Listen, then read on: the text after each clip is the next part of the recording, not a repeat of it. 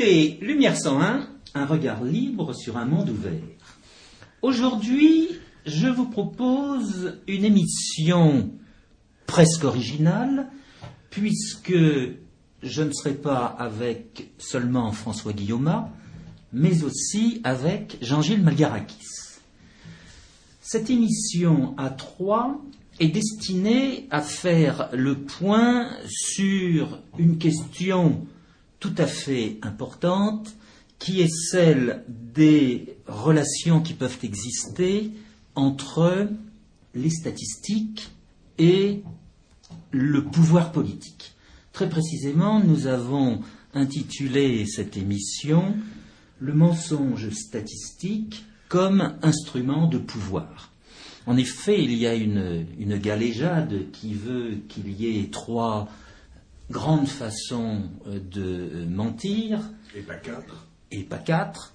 La première, c'est de mentir. La seconde, c'est de faire de grands mensonges. De satanés mensonges. De satanés mensonges. Et la troisième, c'est. et la troisième, c'est de faire des statistiques et d'interpréter des statistiques. Oui, mais j'ai encore vu cette référence il y a quoi Six mois dans le Financial Times. Il remettait sur cette question, sur le, sur le métier, cette question, disant que si l'Angleterre était euh, véritablement une économie de marché, elle n'aurait pas besoin de statistiques. Le marché évite l'élaboration des statistiques. Bien, et puis le mot statistique, lui, il a une, origine étatique. Hein. Oui, et il est, il est, comment dire, objet de nombreuses interprétations, euh, surtout avec les développements qui ont été donnés à ce mot par les mathématiciens, puisque aujourd'hui les statistiques englobent à la fois des probabilités en concepts mathématiques et euh, d'autres chiffres que certains euh, vont regrouper sous la rubrique de objets frontières. Nous avons eu l'occasion, et peut-être aujourd'hui va-t-on de nouveau revenir à cette étrangeté? il faut peut-être s'en tenir justement à, l'utilisation politique des statistiques, même en, écartant éventuellement les manipulations réchauffistes, parce que finalement ce que disent les réchauffistes, c'est faites-nous confiance, et puis ils manipulent les statistiques. Exact. Alors, justement, donc... Disons que c'est le dernier avatar de cette forme particulière de mensonge. Oui, mais qui est bien révélateur. Et en cela, euh, il fait progresser euh, les connaissances que peuvent avoir les gens. Alors, on, va parler, si, je me, si, vos révélations avant l'émission sont, euh, sont vérifiées, si vos menaces sont mises à exécution, on, sera pas, on va parler de la mise en place des outils statistiques, au fond, dans les années, euh, dans le milieu du XXe siècle, notamment s'agissant de la France. Mais on ne doit pas oublier, puisque François a lancé la balle sur le climat, la climatologie, le, réchauffisme, que les, réchauffistes ont par exemple, et les écolos par exemple, ont des ancêtres. C'est pas les mêmes, hein, mais euh, ces gens ont des, des, ancêtres. Par exemple, au XIXe siècle, c'était l'hygiène. La question était l'hygiène.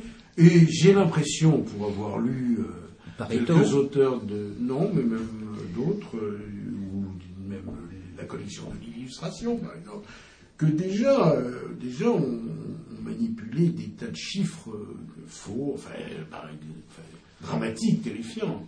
Par exemple, les progrès de la tuberculose, n'est-ce pas? Euh, ils étaient probablement réels. Je n'ai pas les moyens de, les remettre en cause.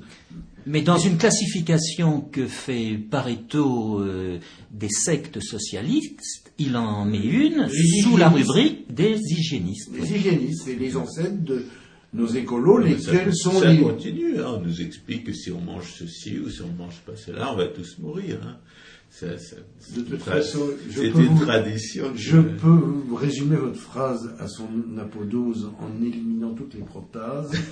Nous allons tous mourir.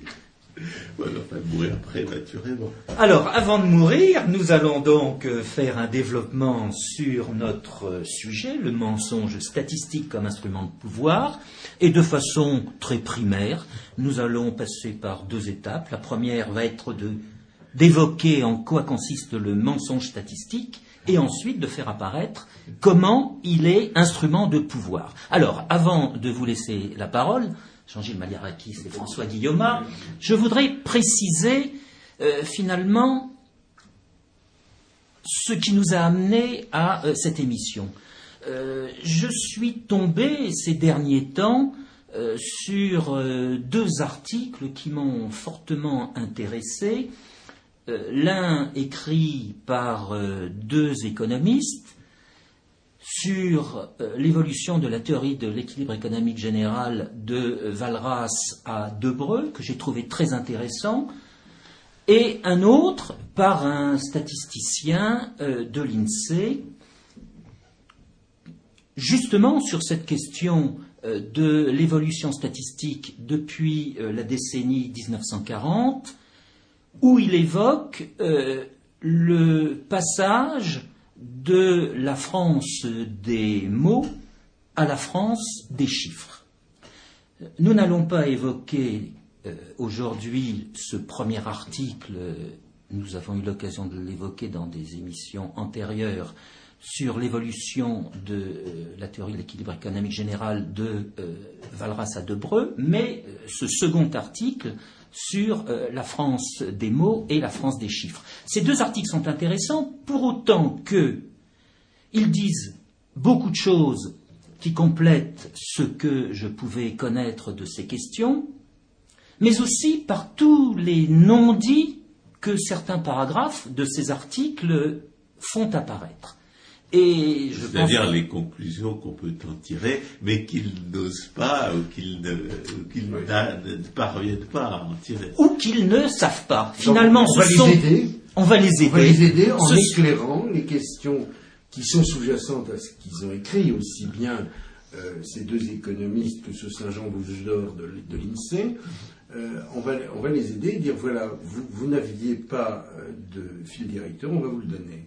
Et le, le mensonge statistique, c'est ce que vous décrivez. je voudrais préciser euh, que, finalement, ça s'inscrit dans notre description, euh, déjà entamée, de ce qu'on a appelé le charlatanisme ordinaire. Exactement. Et le principe du charlatanisme ordinaire, c'est que la plus grande partie de ce que les, économistes, ou soi-disant tels, disent euh, aujourd'hui, eh bien, ils, ils ne pourraient pas le dire s'ils acceptaient de tirer toutes les conséquences de ce qu'on peut savoir de sciences certaines et de ce qu'on est absolument certain de ne pas pouvoir connaître. En d'autres termes.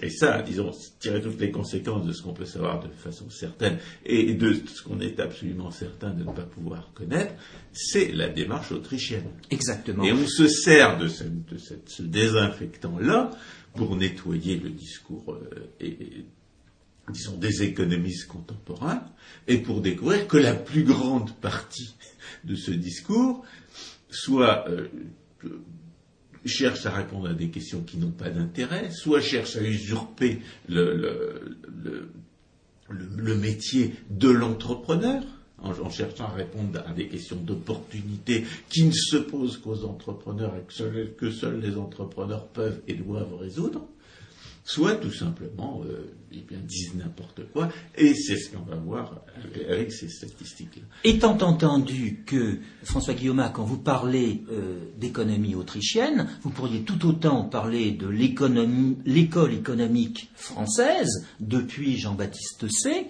si ce n'est que cette école économique française a été complètement pervertie au lendemain de la guerre de 14-18, comme notre statisticien l'évoque de façon euh, implicite. Elle avait, été l'objet de tentatives d'assassinat de la part de la Troisième République en 1880. C'est certain, mais il y a... Quand la, Troisième République décide que, les, que désormais n'enseigneront la théorie économique que les agrégés de droit. Mais il y avait à l'époque... De telle, de telle sorte que tous les économistes compétents soient évincés, soient interdits d'enseigner. Oui, mais... C'est marrant parce que si je, je puis me permettre de vous interrompre à mon tour et d'empêcher Georges Lannes de, son développement qui, qui, va venir, je, rassure nos auditeurs, mais euh, c'est marrant ce que vous dites parce que euh, dans, ma, jeunesse, le grand débat était de savoir si euh,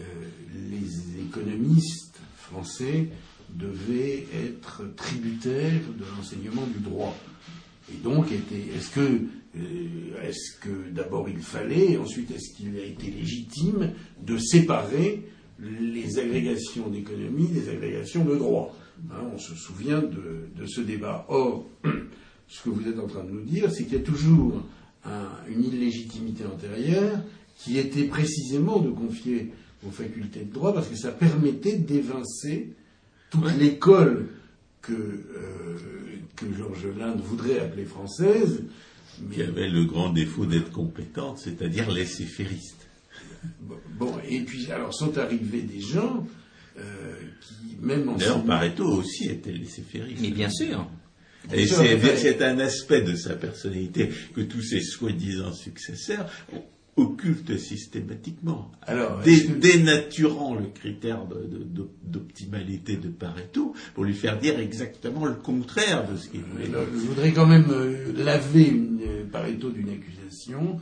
Il écrivait parfaitement le français, mais il n'était pas français. Il, il était euh, il, oui, enfin, il, il, a beaucoup à voir avec la France quand même, mais il était italien, il enseignait à Lausanne. Et enfin, il a et Valras était lui aussi enseigné à Lausanne. Mais il était français. Et socialiste. Oui. Et alors, comme économiste. Et, et, donc, euh, enfin, ce qui est intéressant, c'est de dire que la substitution d'une école à une autre a une origine historique précise qui est liée à, probablement à l'arrivée des gens qui ont fait le plan Fraissinet, les grands travaux. Mmh euh, et donc des radicaux qui ont créé, créé le crédit agricole, dont, dont, dont les bienfaits ne, ne, se mesurent même pas, eux. donc revenons à, à, ce que voulait dire Georges Lannes, mais je crois qu'il est important de dire qu'il y a une école française du XIXe siècle et, disons, euh, pour simplifier, l'école française du XXe siècle qui va être euh, quand même dominée par alors, disons par exemple Alfred Sauvy, pour, pour euh, mettre les pieds dans, dans le plat. Dans les plats statistiques. D'aujourd'hui. Là, parce que la France des chiffres, la France des mots, c'est des formules à, à, Alfred Sauvy, je crois même qu'elle est de lui. Euh, oui, oui. On a lu le même article. Enfin, bon, il me semble que c'est bien Alfred Sauvy. Et en tout cas, on voit bien tout ce qui est venu après Alfred Sauvy. Toute la technocratie française, elle pense avec Alfred Sauvy. Hein, euh... Oui, et certains essaient de s'y opposer, euh, bien qu'étant euh, du sérail, comme Jacques Rueff. Bien, oui. mais on va, on va rentrer dans le vif du sujet. Non, je voudrais dire une, une dernière chose sur cette école autrichienne et. et Austro-français, on va l'appeler, tiens. Pourquoi voilà. pas Pourquoi pas Parce que on a l'air de, de, laisser penser qu'il y aurait une économie qui pourrait être l'objet euh, de différentes euh, tendances euh, scientifiques en concurrence. Également légitimes. Également légitimes. en aucune façon. Voilà. En aucune façon. Et j'ai tendance, au contraire, à voir dans cette école française interrompue euh, au début du XXe siècle et, et, et, et, prolongée par euh, l'école autrichienne. C'était le journal des économistes. C'est ça, exactement. Eh bien, des, des, des comment dire, des, des conceptions qui vont être développées par des scientifiques d'autres branches, à commencer par euh, Henri Poincaré. Je suis très surpris de lire des euh, chapitres de Friedrich von Hayek qui, pour moi, ne sont que la transposition de paragraphes du livre de Henri Poincaré, Sciences et méthodes, publié en 1908, par, euh, dans des propos de Hayek qu'il a tenus dans la décennie euh, 1930. Ça, ça, ça me saute aux yeux. Je le pense. De même qu'il avait lu Bastia et qu'il ne cite pas Bastia. Ça me semble à certains je- moments je flagrant. suis sûr ni de l'un ni de l'autre. Enfin, Pascal. dites. Non, si, si. Non, c'est des accusations très graves. Non, ce ne sont pas des accusations. N'oubliez jamais qu'au lendemain euh, de la guerre de 39-45, euh, Hayek va faire une préface pour euh, la traduction en américain euh, dans le cadre de la Fondation pour l'éducation euh, des sophismes de Bastia. Il fait, il fait euh, une préface La- faisant apparaître qu'il connaît très bien euh, les écrits de- et la pensée de Bastia. Donc, c'est quand même une accusation assez ça- grave. ça doit être von Mises qui les lui a fait lire? Oui, mais l'important, Oui. c'est qu'il l'ait retenu. Peu importe qui vous a fait lire Tintin, si vous citez Tin- si vous euh, plagiez Tintin sans le citer, ça s'appelle un plagiat. Bref, si je viens, si je viens Ouais, de, si je viens de m'étendre peut-être un peu trop euh, sur cette euh, question de la prolongation de l'école de pensée économique française par euh, l'économie autrichienne, c'est que ces deux, ces deux écoles ont en commun une horreur profonde de cette question statistique, cette, ce recours aux statistiques, ou cette illusion Non, statistique le- n'apportant strictement rien. Non, non, la- la- l'approche statistique, elle est utile à l'historien. Elle lui permet de, de- éventuellement de repérer des, des relations causales ou de, vérifier qu'elles n'existent pas, de, de- mesurer des proportions dans les, dans, Mm. dans les phénomènes, notamment en ce qui concerne l'opinion. Donc les, les statistiques sont utiles. Mais l'usage qu'on en fait aujourd'hui, est destiné à remplacer la science, à remplacer la réalité de la science économique par des apparences de science a- qui n'ont rien à voir avec la réalité de l'action Il y a une humaine. autre chose, quand même. Il y a une autre chose, François. Oui, la statistique, par exemple, en démographie, euh, nous donne des, des indications très importantes. En En histoire, tout, politiques. tout à fait d'accord, tout à fait d'accord, tout à fait d'accord. Mais ce que nous remettons en cause, là, euh, c'est le calcul économique, c'est-à-dire Oui, le calcul économique en dehors des conditions où le calcul économique a un sens. c'est l'addition des carottes et des Et navets. quand on a, quand on a dit la comptabilité nationale n'est pas une comptabilité, on a expliqué. en Le calcul économique n'est pas Ce un calcul économique-là n'avait pas de sens. Voilà, c'est ça. C'est-à-dire que la, la statistique dire il y a par exemple tant de têtes de bétail en France à, telle époque, ça a un sens. Et dans ces têtes de bétail, il y a tant de vin et il y a tant de, vaches allaitantes, c'est une statistique. Mais dire la, valeur, la, valeur créée par euh, le lait des vaches, on entre déjà dans une autre question, c'est quel est le, quel est le prix? Alors euh, là, il y a euh, l'objection fondamentale qui a été faite au calcul économique, été formulée en 1920 par Ludwig von Mises, qui dit là où il n'y a pas de marché il n'y a pas de mécanisme des prix, là où il n'y a pas de mécanisme des prix, il n'y a pas de calcul économique. Or, les- on est allé plus loin. On a dit là où il n'y a pas de prise en compte du droit de propriété, il n'y a pas de jugement Mais- de valeur et il n'y a pas de théorie économique du tout. Voilà. Donc, allons jusqu'au On bout. ne peut pas faire de théorie économique si on ne tire pas toutes les conséquences des contraintes juridiques qui.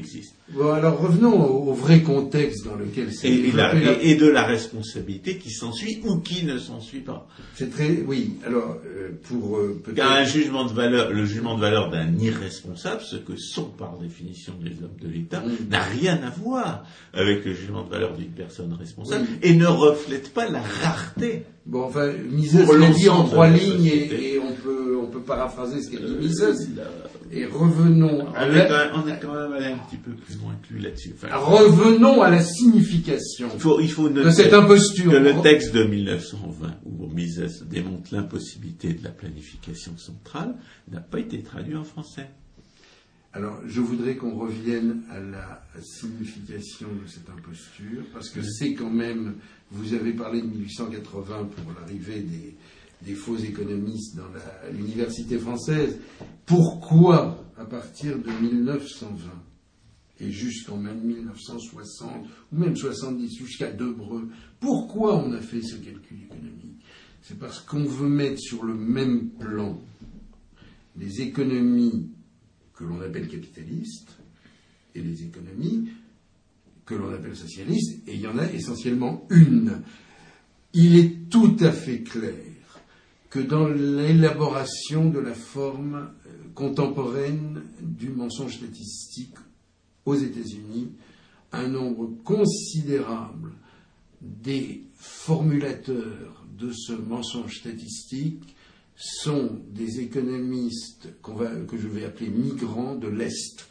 Ce sont des gens qui tiennent à tout prix, pour des raisons que je ne cherche pas à élucider, qui sont parfois l'intériorisation des idées qu'ils prétendent combattre.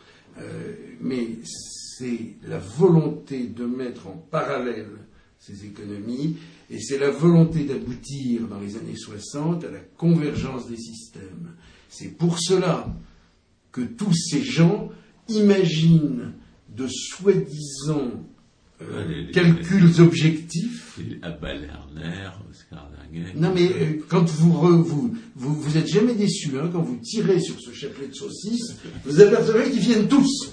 Hein, tous les inventeurs du calcul économique aux États-Unis et en France. Et même en France, départ, Milton Friedman. Exact. Quelques, quelques péchés de jeunesse. Et même en France, pourquoi ça ne marche pas exactement pareil. Ils n'ont pas besoin de venir d'Union soviétique, puisque la pensée soviétique vient d'une pensée saint-simonienne et communiste française.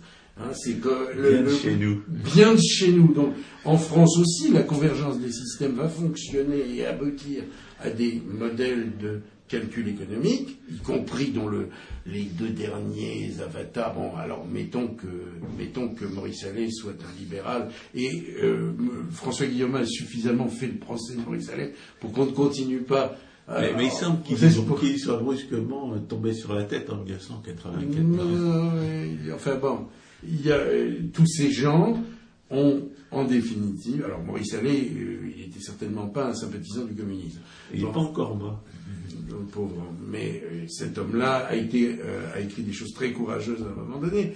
Et donc, je ne chercherai pas à faire son procès. Ce que je veux dire, c'est qu'en France, les théoriciens et les praticiens du calcul économique ont voulu penser en termes de convergence des systèmes. Euh, on a vu ce qu'il en est advenu de la convergence des, deux systèmes. Il y en a un qui a disparu. L'autre ne survivra peut-être pas sous sa forme actuelle, mais ce qui est certain, c'est que les deux systèmes n'ont pas convergé vers ce qu'imaginaient les. Euh, sauf que lorsqu'André Philippe va visiter les planificateurs soviétiques pour voir comment ils font, ils, hmm. font leur prix, il en revient bouleversé parce qu'il découvre que, que leurs prix, ils vont les chercher dans les catalogues des entreprises occidentales. En d'autres termes, il n'y a pas de planification soviétique possible. Ils vont chercher leurs indicateurs de prix sur les marchés. Vous savez bien, ces marchés qui voulaient empêcher d'exister. Vous savez bien, François Guillaume, et euh, Georges Lannes le sait encore mieux, mais peut-être que les gens qui nous l'entendent l'ont perdu de vue, qu'à l'époque soviétique, les euh, planificateurs soviétiques considéraient qu'il fallait qu'il demeure au moins une économie capitaliste pour précisément pouvoir observer la formation des prix. C'était un aveu d'impuissance. Et c'est évident, mais c'est là. Mais cet aveu d'impuissance que faisaient les planificateurs soviétiques, eh bien, les, justement, ces, ces professeurs euh, américains dont vous avez parlé, ils ne l'ont pas fait avant, avant l'effondrement du système soviétique. Non. Dans tous les manuels de Samuelson, le, la tarte à la crème obligatoire de, tous l'enseignement de l'économie jusqu'à cette époque-là, la planification soviétique nous était présentée comme quelque chose de possible. Et une fois de Mises qui avait démontré son impossibilité en 1920, euh, on nous présentait comme ayant été maintes fois réfutés par les François Guillaume, vous avez de la chance, vous voulez présenter. Oui, c'est ce que j'allais. J'ai quand même euh, poussé mes études d'économie jusqu'au DES, euh, et on ne m'a jamais prononcé, on n'a jamais prononcé devant moi le nom et le prénom de Ludwig von Mises. Euh, Frédéric C'était plus sûr. Mais il y a certains enseignements de Sciences Po, on pouvait quand même entendre parler. Parce qu'on a ah quand même l'esprit là. En lisant Marx, en lisant Marx, on entend parler de Bastia, par exemple. mais pas, mais pas en lisant le cours. Mais c'est pour vous décourager de le lire. Je ne sais pas. Ne serait-ce que parce que cet article de Mises de 1920 était écrit en allemand et n'avait pas été traduit en français. Il n'a pas été traduit en français. Il n'a pas. Oh, il, il circule aujourd'hui des, des traductions sur, euh, sur Internet. Non, c'est pas. Non, j'ai pas trouvé. Alors, essayons d'être très précis sur euh, ce mensonge statistique que euh, des statisticiens vont en fait dénommer nouveau langage statistique. Lui, Parce que c'est ça. frontière, qu'en termes galants. Comment en est-on arrivé à parler de nouveau langage statistique En quoi il y avait un ancien langage qui aurait donc menti? Et en quoi ce nouveau langage n'aurait pas menti? Et dont nous sommes plutôt amenés à soupçonner qu'il était, lui, ra- rationnel et scientifique, et que c'est le nouveau langage, lui, qui va s'asseoir sur l'objectivité et et la- et l'existence du sens. et l'impossibilité de donner une information à partir de... Ben, ce, que, ce, que ces, objets frontières nous, nous décrivent, en réalité, c'est uniquement la procédure par laquelle on les a, euh, on les a définis. C'est-à-dire que leur, leur rapport avec la réalité, c'est le- la procédure par laquelle on, y parvient. On sait comment ils ont été constitués, on sait qu'ils n'ont pas de fondement en théorie de la valeur, et par conséquent, c'est une con- on- on- il repose sur la convention polie qu'on ne va pas, on va pas tirer les conséquences du fait qu'ils n'ont aucun fondement dans la théorie de la valeur, que la théorie de la valeur, au contraire, les réfute. Bien non, on sait qu'ils ne sont pas scientifiques, mais comme on sait comment ils sont constitués, tout le monde va se mettre d'accord pour s'en servir, pour en faire l'objet de débats, et je dirais même pour évincer tout discours ayant réellement un rapport avec la réalité, et y aller jusqu'à dire que ce que nous faisons, nous, en tant qu'économistes autrichiens, qui nous soucions uniquement de l'action humaine et de ses conséquences, c'est pas de l'économie. Moi, j'ai eu un étudiant qui me disait que C'est ce de la littérature. j'ai eu un étudiant qui s'est inscrit à mon cours parce qu'il voulait des, des- des unités de valeur à bon compte. Et ben, il est mal tombé parce que ce que j'enseignais n'avait rien à voir avec ce qu'on lui, avait enseigné à lui. Et puis un beau jour, il a, il a fait le, le- il, m'a- il a émis la plainte que ce que j'enseignais c'était pas de l'économie. Et j'ai, sur, sur internet, je suis tombé sur des gens qui disaient qui avaient constaté qu'à l'évidence, je n'étais pas économiste, étant donné la façon dont je parlais. Là, Vous n'êtes pas économiste de la même manière. On emploie. J'étais pas mot, économiste à leur manière à Ben eux. oui. Eh Oui, moi je crois que l'économiste, c'est les- ce que- ce qu'on appelle l'économiste libéral, et que les, les autres sont, et d'ailleurs souvent revendiquent l'étiquette, sont des anti-économistes. C'est-à-dire qu'ils veulent ramener la pensée économique à une dimension sociale, à une dimension philosophique, à une dimension Surtout voire- collectiviste et matérialiste. Voire Parce que la, la prétention, la prétention est traitée par des chiffres, ce qui relève de la pensée, c'est typiquement du matérialisme.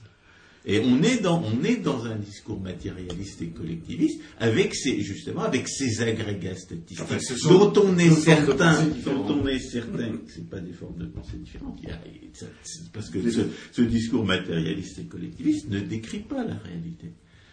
La théorie économique décrit les conséquences de la pensée humaine, et, et ce discours-là, euh, il, il ne, il n'a de rapport avec la réalité que, que la manière dont on a construit les chiffres. Laquelle manière dont on a construit les chiffres n'est pas toujours donnée en totalité et quand la personne va en parler, elle va dire oui, il faut être d'un certain niveau statistique pour comprendre euh, les éléments euh, qu'elle fait intervenir.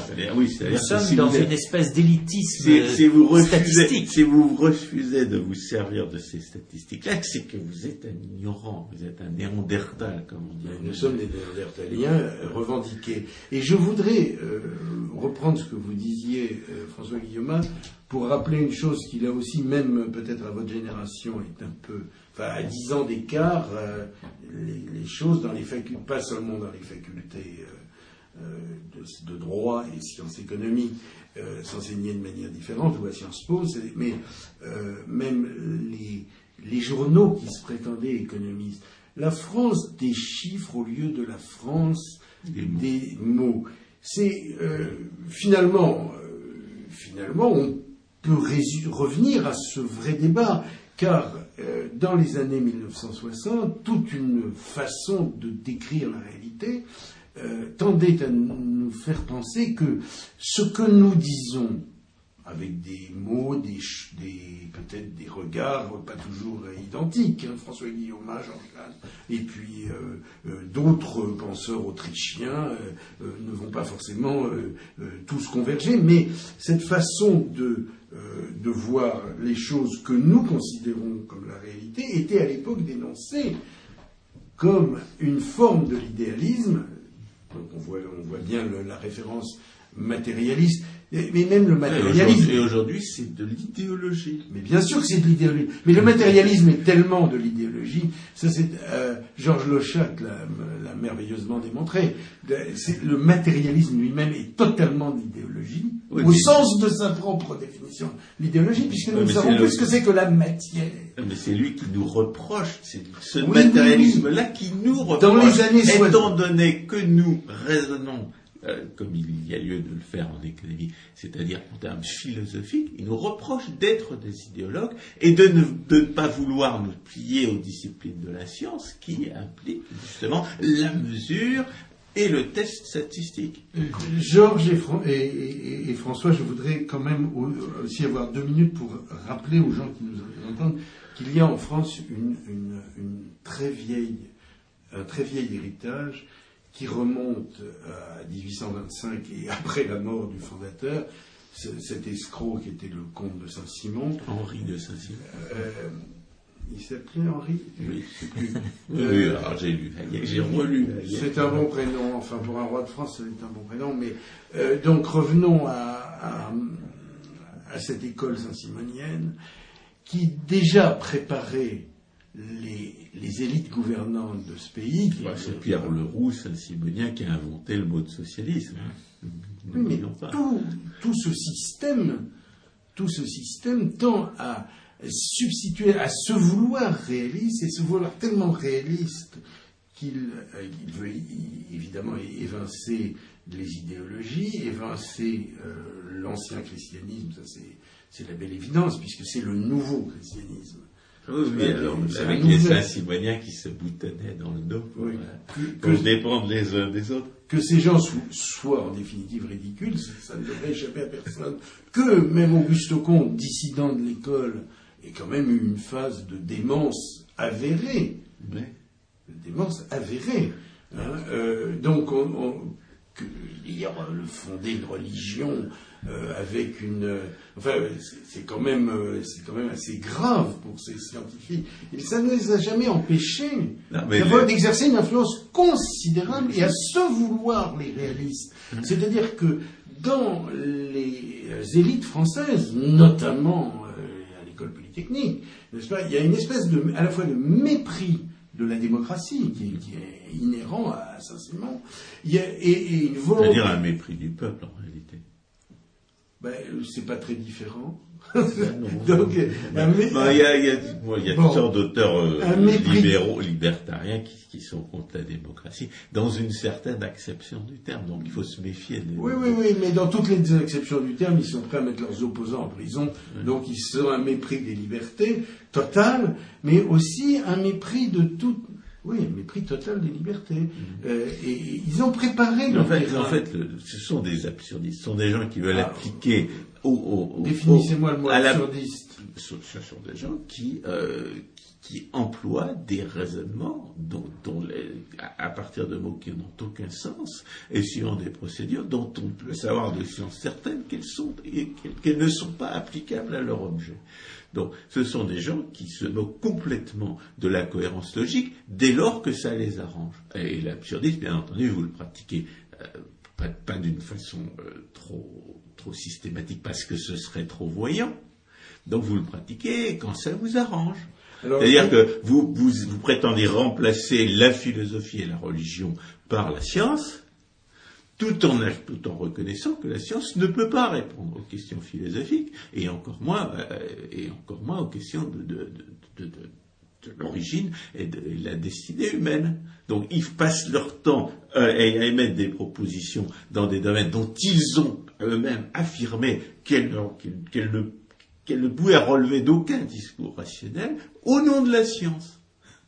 Ça, c'est, le scientifique que dé- dénonçait, évidemment, euh, Friedrich Hayek, sans en être lui-même totalement exempt, puisque très curieusement, euh, il, il s'était laissé influencer par Karl Popper.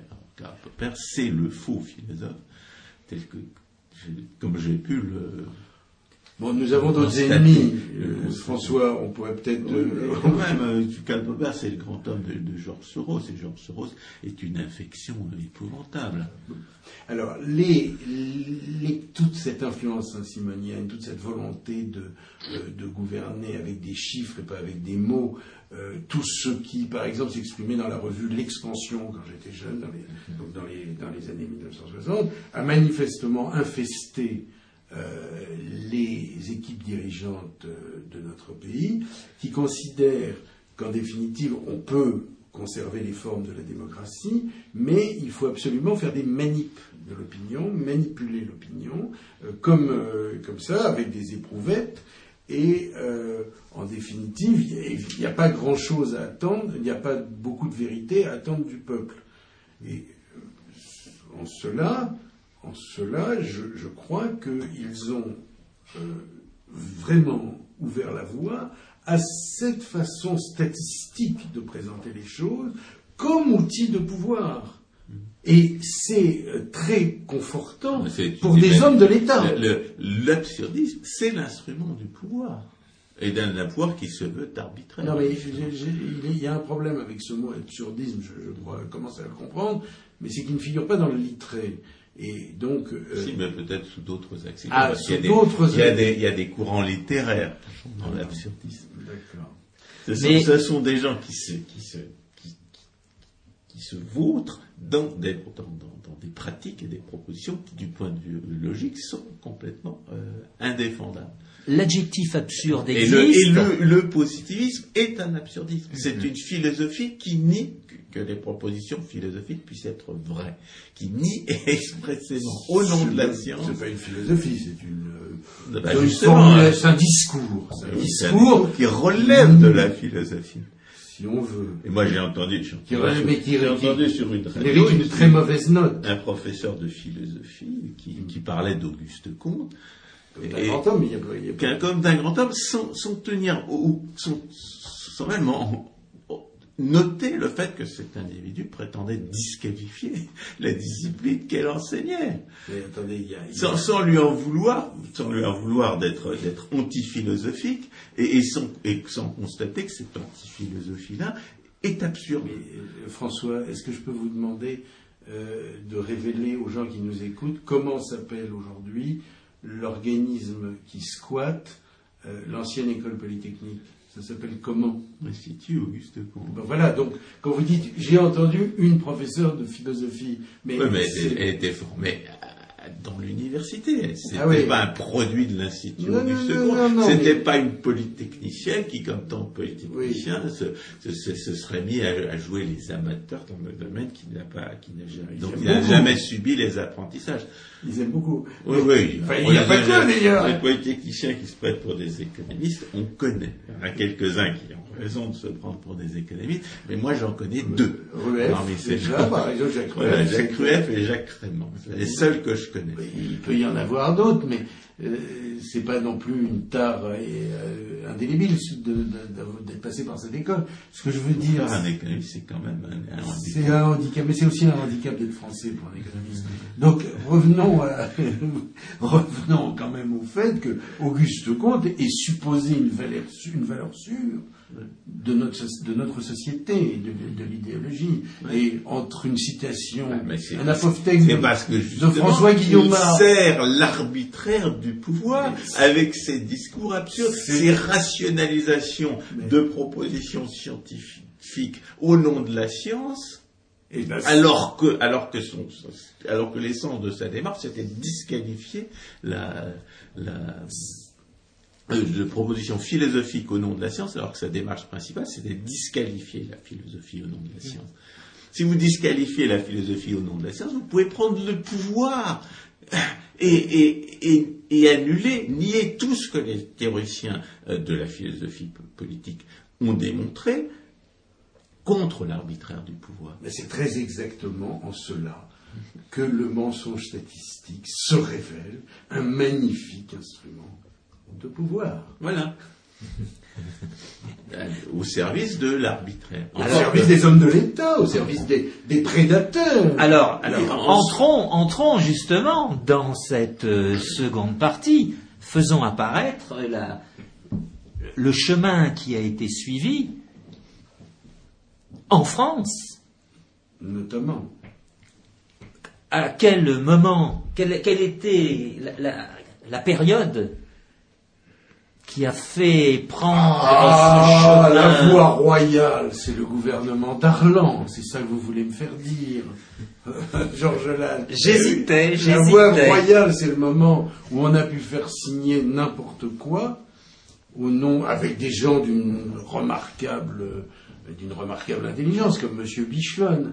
La, la statistique, en France, a été instituée par deux personnages rivaux, contemporains, et qui ont un rôle. Il, il en est même bouleversant. Il est bouleversant de penser que Bichelon est mort à Silmaringen et que son adversaire et cofondateur s'est retrouvé en camp de concentration. Carmille. Ben voilà, Carmille. Et l'intention de Bichelon n'est pas uniquement de servir l'occupant, mais l'intention n'est n'est même pas du tout de servir l'occupant. Je, je ne suis pas en train de, de faire un procès euh, de- en sorcellerie à, à. L'intention est, à l'époque, de euh, redresser la France, de faire le ravitaillement, etc. L'intention de Carmille est de préparer la, euh, la rentrée de la France dans la guerre. Bon, ça c'est tout à fait clair. Mais fondamentalement, ils vont utiliser les mêmes outils, la même, la même idéologie, construire le même programme. Car quand on nous parle du programme de la résistance, il est fascinant de penser que ce qu'on appelle le programme social de la résistance, euh, les résistants que j'ai pu réels que j'ai pu rencontrer euh, euh, forcément après la guerre, moi je suis né en 1944. Mais les, les- Ils avaient qu'une idée, c'était de chasser les boches. euh, ils n'employaient pas forcément le, le très vilain mot. Nous n'étions plus en 1918. Enfin, euh, oui, ça a été pensé pendant très longtemps, mais euh, bon, la résistance euh, mythique et la résistance institutionnelle, c'est autre chose. Donc, ce qu'on appelle le programme de la résistance n'est pas autre chose que le programme du gouvernement de l'État français, euh, équipe d'Arlan. Enfin, est très peu différent d'eux. Très très peu différent d'eux. Donc, euh, c'est la même idéologie qui va se, à la même époque. Et pourquoi le gouvernement d'Arlan a pu mettre en place bah, Évidemment, parce que d'abord, il y avait les pleins pouvoirs votés euh, le 10 août 1940 euh, à euh, Philippe Pétain. Bon, ça c'est c'est complètement clair. Ces pleins pouvoirs lui permettaient de signer ce qu'on lui présentait, ce qu'on lui présentait pour euh, la modernité. Mais c'était déjà le programme du Front populaire. C'est-à-dire, c'est les mêmes équipes qui vont penser la mise en place de cette technocratie en 1936, car c'est ça, ça appelons technocratie, enfin j'aurais tendance à appeler technocratie ou synarchie, hein, comme mode de gouvernement, mais j'appellerais technocratie cette, gouver- cette gouvernance des chiffres contre les mots, n'est-ce pas, monsieur Alfred Sauvy, c'est les mêmes équipes qui pensent 1936, qui pensent 1941, et qui, et et qui confirment par des ordonnances non moins antidémocratique, car euh, tout ça n'a pas été voté, n'est-ce pas, en 1900. Si c'est des ordonnances, c'est que précisément, quand on dit les ordonnances fondatrices de la sécurité sociale, c'est bien très exactement, c'est des ordonnances qui n'ont fait que confirmer la charte du travail de 41 dans ses grandes lignes. Hein, la, euh, commence à mettre en place la généralisation. Les cocos ont essayé de s'en servir, mais c'était pas difficile pour eux, puisque tout ça avait été pensé dans la convergence des systèmes. Donc, c'est des systèmes réversibles, un peu comme les nationalisations pensées par Jacques Attali en 1982, n'est-ce pas? Nationalisation réversible, libéralisation réversible. Mais on reste finalement. La respiration du secteur culturel. Voilà. Et donc, je vole et ensuite je revends ce que, j'ai volé. Ça me permet de gagner. Euh, et je prends au passage, aux, deux, occasions. Je, voilà. donc, euh, Attali, penseur des nationalisations, est aujourd'hui le penseur de la sarkozisation, euh, soi-disant libérale. Bon, enfin, oui, enfin, les gens qui ont voté. L'idée, c'était de, de, de, de de neutraliser les, quelques socialistes qui pouvaient encore donner l'impression de bouger. Si vous voulez. Alors, pour répondre à la question des dates, c'est en effet autour euh, des années 1940 que les conditions de la mise en place de cette euh, espèce d'ordre nouveau, en définitive, hein, puisque ce mot a été employé aussi bien par Lénine que par les fascismes, que par les soi-disant non conformistes des années 30. Et il y avait un parti, non Ah non, non, non, non. Vous, vous, passez au petit mouvement, euh, au petit mouvement euh, euh, qui s'opposait aux gauchistes dans les années 1970. oui, qui, qui, a, employé cette, cette, expression malencontreuse, mais disons c'est d'autres choses. Enfin, mais peut-être, peut-être bien que peut-être bien que Gabriel Jantet euh, était issu des mêmes euh, sérailles. Oui, alors ce qui est intéressant aussi de cette période, qui est donc le, point de départ euh, évoqué de la voie royale du nouveau langage statistique, c'est qu'il il va se prolonger au lendemain de la guerre de 39-45, alors que il semble qu'en 1914-1918, il y avait eu la même tendance, mais en 1918, cette tendance avait été interrompue. J'entends par là que les organismes qui avaient été mis en place pour euh, faire marcher cette économie de guerre avaient été abandonnés. Alors que, au lendemain de la guerre de 39-45, tous ces organismes qui ont été mis en marche pour faire fonctionner l'économie de guerre ne sont pas abandonnés, bien au contraire, ils vont être renforcés et ils vont recevoir euh, le statut de euh, monopole. C'est ainsi que, par exemple, l'INSEE va être créé en 1946 et va être le monopole de la statistique économique. Et là aussi, euh, le commencement de la, de la genèse de l'INSEE se situe se situe dans le département de l'Allier, dans les bonnes villes de Vichy. Vous en étiez euh, à l'Allier, à l'Allier en relation avec la création du monopole. Bah, les, les, outils les institutions de la statistique française ont été mises en place, en effet.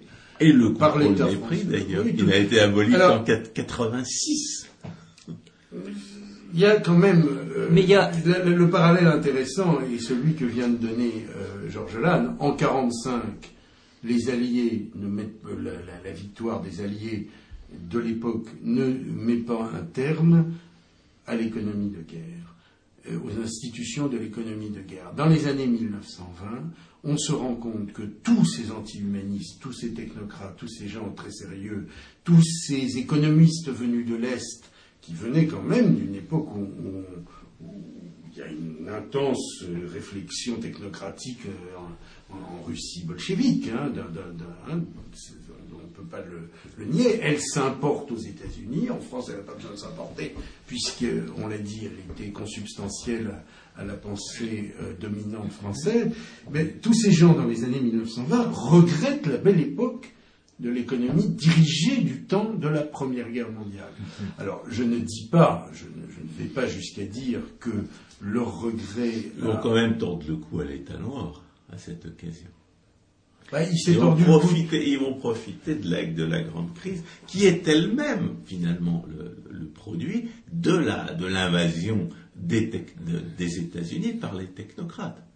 Parce que la, la crise, euh, la crise financière, de, constater la crise ça. financière de 1929, c'est quelque chose qui n'est pas plus grave que la crise financière de 1987, mais qui se souvient encore de la crise financière de 1987.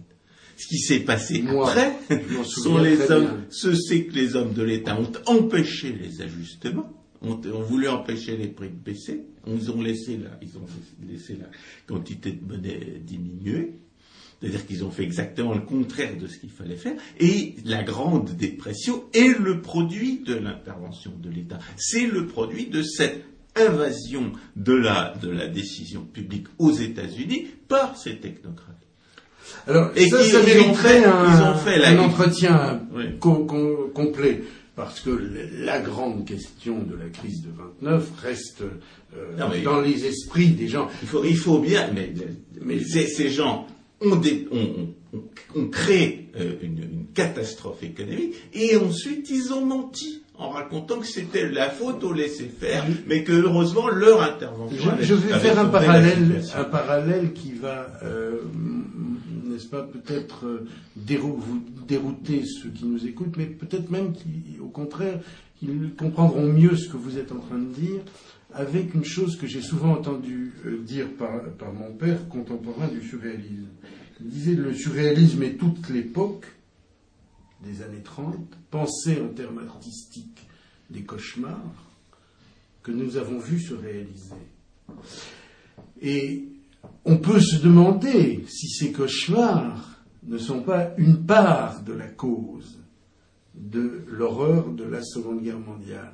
Je, on- je, ferai donc le même parallèle avec cet anti-économisme de cauchemar, cette volonté de régenter l'économie par les chiffres et par les pseudo-techniques et par les outils statistiques, qui est quand même le caractéristique de la technocratie, qu'elle soit de l'Est ou de l'Ouest. Est-ce que, c'est une interrogation, est-ce que cette, euh, cette nostalgie de l'économie de guerre qu'ils expriment dans les années 20, ils vont pas la, la passer à l'acte dans les années 1930 Oui. Ah, c'est ce que vous voyez le parallèle, le la cause et la conséquence en histoire. euh, évidemment, la, chronologie est essentielle, mais euh, les causes et les conséquences euh, ne fonctionnent pas aussi automatiquement de façon aussi unilatérale qu'on l'imagine. Je pense qu'une part, de l'ivresse de pouvoir de ces gens, de, euh, ces pseudo-élites, une part de cette ivresse de pouvoir ne s'est pas investie dans les totalitarismes. Oui, et à ce moment-là, je le pense, mais je, oui, je, je- J'en suis sûr. J'avance, non, euh, j'en suis pas sûr, mais je pense que ça, ça, ça, ça doit fonder, il doit y avoir une réponse plus pertinente, plus modérée Oui. à cette euh, hypothèse extrême, mais je, euh, le soupçon existe, n'est-ce pas? Et on peut faire allusion à cette occasion au groupe X-Crise euh, qui Ah. va croître et embellir dans la décennie 1930. Mais je voudrais, parce que là ça nous fait sortir un petit peu, je voudrais insister sur un aspect de cette sortie de la guerre de 39-45, étant donné ces organismes de statistiques, d'obtention des chiffres mis en place.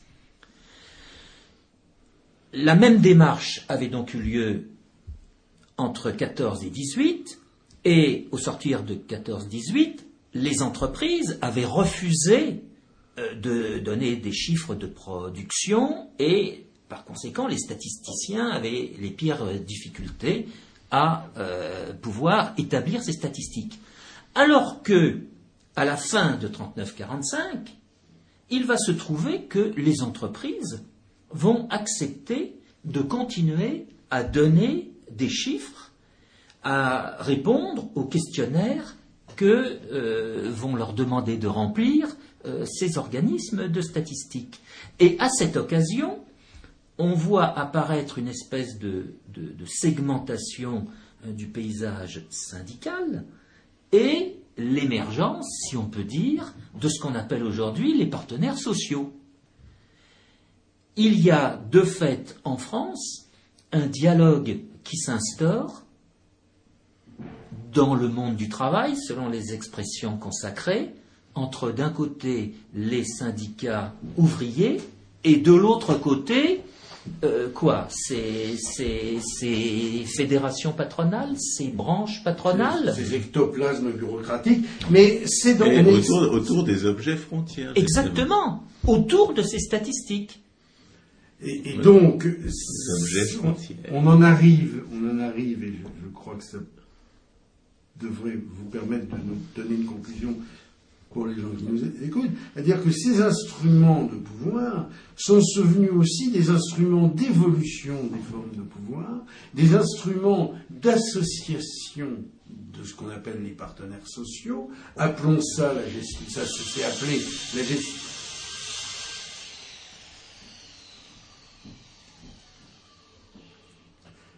Ça s'est appelé la gestion paritaire, d'autres ont euh, imaginé le mot de synarchie, c'est-à-dire le gouvernement en commun, n'est-ce pas? Il faut absolument gouverner en commun, ce qui permet de ne pas gouverner, car les, les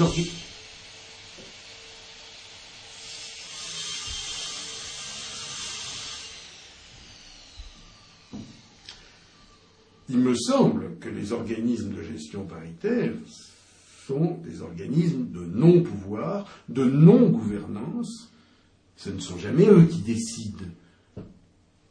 Ils établissent en fait tout un réseau de relations et il semble que ce réseau de relations économiques va se juxtaposer à l'extension de ces fonctions prêtées aux statistiques dans d'autres pays. On n'a pas évoqué jusqu'à présent, mais on l'avait évoqué une émission antérieure, la création de la société d'économétrie au début de la décennie 1930 aux États-Unis. Et on avait évoqué aussi dans cette émission le, rôle important que jouait la Coles Commission pour euh, donner des bourses euh, à des économistes, de fait, ceux que vous avez euh, dont vous avez évoqué les noms euh, tout à l'heure, euh, Langue. Auquel j'ai fourni un, petit habillage Voilà, voilà. Autrement dit, au lendemain de la guerre de 39-45, il va y avoir, disons, une exploitation des statistiques et de l'économétrie qui va se faire selon des règles qu'on peut dire mathématiques aux États-Unis, alors qu'en France, cette évolution ne se fait pas, que les statistiques donnent lieu à des groupes de pression, donnent lieu à des conversations entre ces groupes de pression, lesquels groupes de pression vont se retrouver par exemple au commissariat au plan, Combien de fois j'ai entendu que l'intérêt du commissariat au plan était de faire en sorte que les gens puissent discuter, puissent s'entendre, puissent prendre euh, des décisions pour l'économie concertée. Par exemple, avec la fameuse planification indicative. Bien, c'est une évolution tout à fait originale qui apparemment ne s'est pas produite dans euh, les autres pays. Et cela va avoir comme conséquence que, en France, eh bien, il va y avoir un renforcement jusqu'à la décennie 1990, jusqu'au douzième plan, de ce, de ce discours entre les groupes de pression, avec en plus toutes les, vous parliez tout à l'heure de ce programme social, avec euh, toutes cette évolution de l'organisation de la sécurité sociale, des ah. lois sociales, etc., etc. Autrement dit, la démarche statistique nouvelle de la période de 39-45 va déboucher sur une organisation des pouvoirs en France qui va complètement trancher avec celles qui pouvaient exister auparavant. Et nous ne sommes pas sortis jusqu'à présent de cette organisation. Certes, la planification a été abandonnée, il n'y a pas eu de treizième plan, mais où nous nous trouvons aujourd'hui, euh, c'est dans une situation, allez, évoquons la, la situation d'actualité, de retraite, où qui se trouve au premier plan les partenaires sociaux. L'État, sur cette question, essaie d'avoir l'adhésion des partenaires sociaux, de ce qui est devenu le MEDEF et de ce qui reste un certain nombre de syndicats. avec deux caractéristiques que nous avons déjà décrites à plusieurs reprises. Premièrement, leur poids est aussi limité que possible par la, rivalité euh, pour le butin.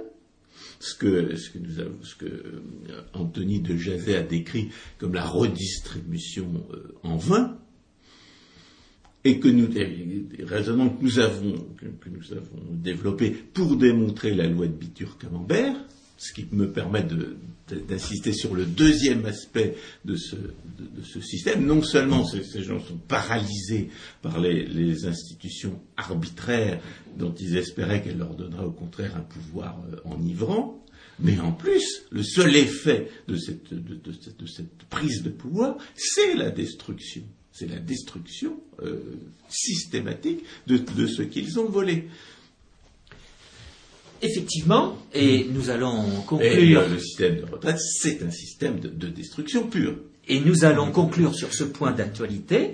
Euh, c'est le moment venu. J'évoquerai simplement le Conseil d'orientation des retraites, dernière grande création euh, du gouvernement socialiste de Lionel Jospin, qui est fondé sur quoi? Il est fondé sur des statistiques en matière de population, en matière de retraite, mais aussi sur des modèles économétriques que personne ne connaît.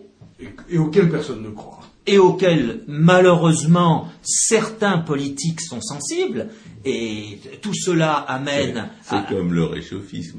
Oui, mais justement, nous sommes. Résultat, nous sommes. Quoi que, quoi que les, les, ordinateurs puissent livrer, de toute façon, ils, truquent les, ils, truquent leurs résultats nous sommes posteriori. Mais nous sommes d'accord. C'est pour ça que je, je prenais cet exemple. En d'autres termes, ce mensonge statistique a euh, donné lieu à de nouveaux pouvoirs politiques. Ces nouveaux, pouvoirs politiques se sont développés jusqu'à aujourd'hui inclus, euh, pour arriver à quoi? Eh bien, à... Au développement d'une caste parasitaire qui ne sait même plus où elle sort, où elle en est. Et à des difficultés euh, dont la sortie est très difficile l'exemple de la retraite est à cet égard pédagogique. L'exemple des retraites nous permet de constater que si on renonçait à ce système, eh bien, on mettrait fin à, une on mettrait fin à la destruction dans des proportions telles qu'on pourrait résoudre les problèmes. C'est comme ça, c'est comme ça que même les gouvernements socialistes abandonnent les institutions socialistes. C'est que quand la destruction est telle sans aucun profit pour personne, eh bien, on, finit par se résoudre à mettre fin au, système de pillage, ce qui donne les moyens de résoudre les problèmes.